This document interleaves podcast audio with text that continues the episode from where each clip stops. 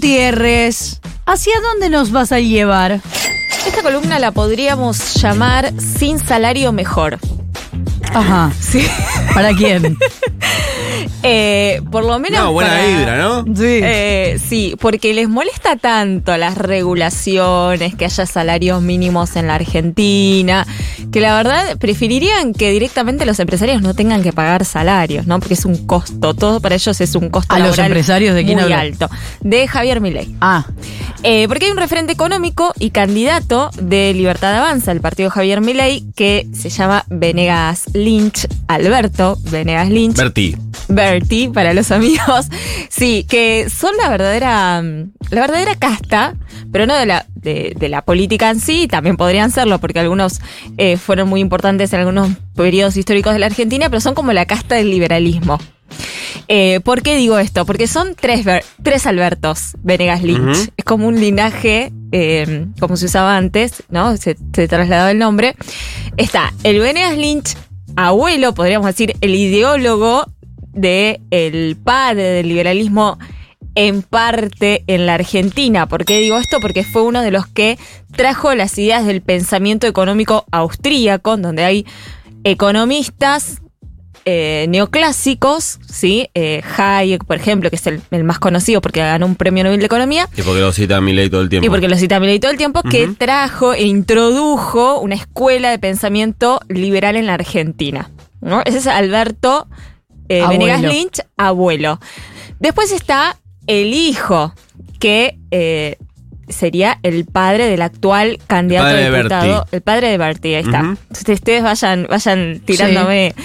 Eh, que es una persona que es referente político y del pensamiento económico de Javier Milei. Él siempre, cuando tiene que destacar a alguno de, de- de los tres, Alberto Venegas Lynch destaca al padre de su amigo. al padre de su amigo. De hecho, te sumo un dato. Sí. El padre de Berti Venegas Lynch, Alberto Venegas Lynch, es quien eh, es muy cercano a Mauricio Macri y es quien los juntó.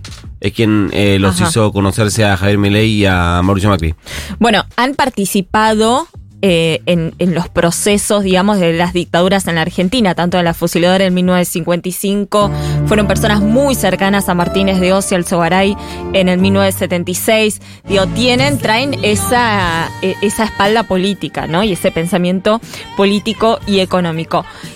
El hijo es Bertie, como dice Nico Venegas Lynch, que actualmente es candidato a diputado nacional por Libertad Avanza, el partido de Javier Milei, y es eh, uno de los economistas que hoy se está expresando en los medios de comunicación y en el canal de noticias hace muy poquito estuvo en TN expresándose en contra de eh, los salarios y las regulaciones laborales. Vamos a escuchar. El salario mínimo, esto que dice la izquierda, el salario mínimo de 500 mil pesos. Digo, primero, ¿por qué no pasó tan amarreta? ¿Por qué no hablamos de un millón de dólares? Todo trabajador que en el mercado se paga por abajo de 500 mil va a quedar desempleado. El salario mínimo crea desempleo, igual que las llamadas conquistas sociales. Rata inmunda, Bueno, es apuro editorial esto. historia de la vida. Eh, es importante lo, lo que decía, independientemente de que estaba hablando de una propuesta que en su momento hizo Manuela Castañeira, Ujú. de un salario mínimo de 500 mil pesos, algo que, bueno, suena lindo, pero es un, un poco inviable quizás en este escenario y en este contexto. Una propuesta que recogió el 0,36% de los votos. Claro. Eh, pero particularmente eh, lo que él marca es el salario mínimo genera desempleo y las regulaciones laborales generan desempleo, ¿no? Es como que ese es el concepto que ellos tienen, básicamente porque se basan eh, simplemente en los manuales de economía, ¿no? Dicen, bueno, a ver, esto es como pasa con, con lo que explicaba Flor recién con los alquileres, oferta y demanda, si vos pones un precio mínimo en la economía, ya sea el salario, cualquier precio mínimo, la cantidad de demanda por parte del empleador va a ser menor de trabajadores si vos le sacás esa regulación. Trabaja- el, el empleador va a demandar mucha más cantidad de trabajadores. Es una oferta de curva de demanda de la economía tan simple como eso. Pero la realidad es que si lo queremos contrastar y ver lo que sucede en la realidad para tratar de eh, entender verdaderamente si sirve o no sirve tener en la economía un salario mínimo vital y móvil, lo que podemos ver es que, por ejemplo, en los 90, 89 a, po- pongámosle, 2002, 2001, la desocupación pasó del 7,6% y subió al 19,8, casi 20%, ¿sí? En todo ese periodo tuviste desregularizaciones del mercado del, del trabajo, el mercado laboral. Te- tenías, bueno, se quiso implementar, ¿se acuerdan la, la ley Banelco? Tuviste eh, reducciones del costo laboral, ART, concursos y quiebras, eh, paritarias descentralizadas. Recuerden que después se volvieron a incorporar las, las paritarias. Y uno podría pensar, ok, listo, en ese periodo entonces que trataste de sacar regulaciones, se generaron muchos más puestos de trabajo. Bueno, no, como Claro, decía, la ¿no? práctica no desocupación subió. ¿Qué pasó eh, a la inversa en el periodo 2003-2015? 17,6% era la desocupación en el 2003, 2015 6,8%. En todo ese proceso uno podría decir, hubo más regulaciones por parte del gobierno nacional. ¿Se acuerdan el régimen de trabajo agrario, el reconocimiento a, a las mujeres que, que trabajan en, en las casas particulares? Eh, es- se me van olvidando, pero hubo un montón. Bueno, se, se estatizaron las AFJP, eh, tuviste las paritarias, tuviste eh, incrementos salariales remunerativos, ¿se acuerdan que se fueron dando para subir el piso de los para salarios? peones rurales también. la ley para peones rurales. Incluso si uno mira la evolución del salario mínimo vital y móvil, subió muchísimo del 2003 al 2015, tuvo una fuerte recuperación y los puestos de trabajo crecieron muchísimo.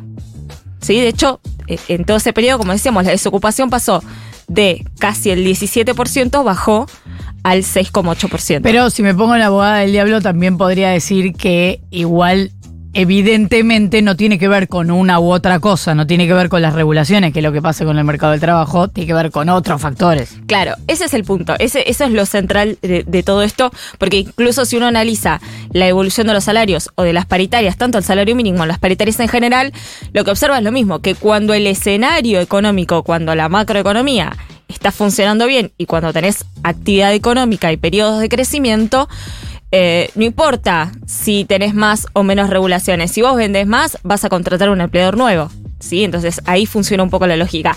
A la inversa de lo que ellos plantean, que es un modelo en el cual solamente la desregularización va a generar empleo y no importa la actividad económica, pero no es que eh, es una cuestión que ellos lo dicen por, por algo de que no creen que sea así. Es porque están convencidos porque lo dicen los libros.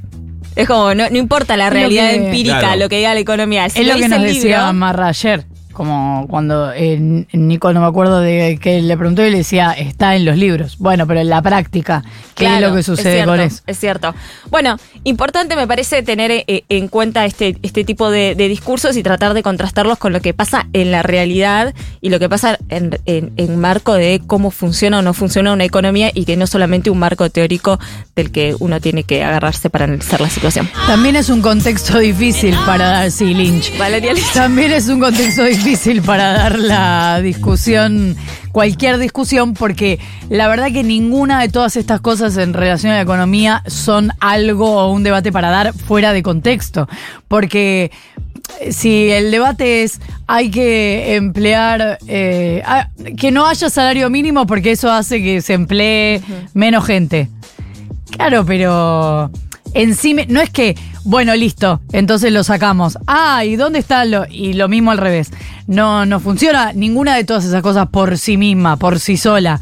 Y está difícil para dar debates un poco más profundos. No sabemos todavía si Milei va a asistir al debate, ¿verdad? Yo creo que tienen que asistir por ley, Por eso, vamos a ver pero lo. no sé. No, no, no, no recuerdo que se hayan preguntado tampoco. Claro, tal cual. Ni eso ni un montón de otras cosas. 1140 66 000. Hoy es día de confesionario de confusiones.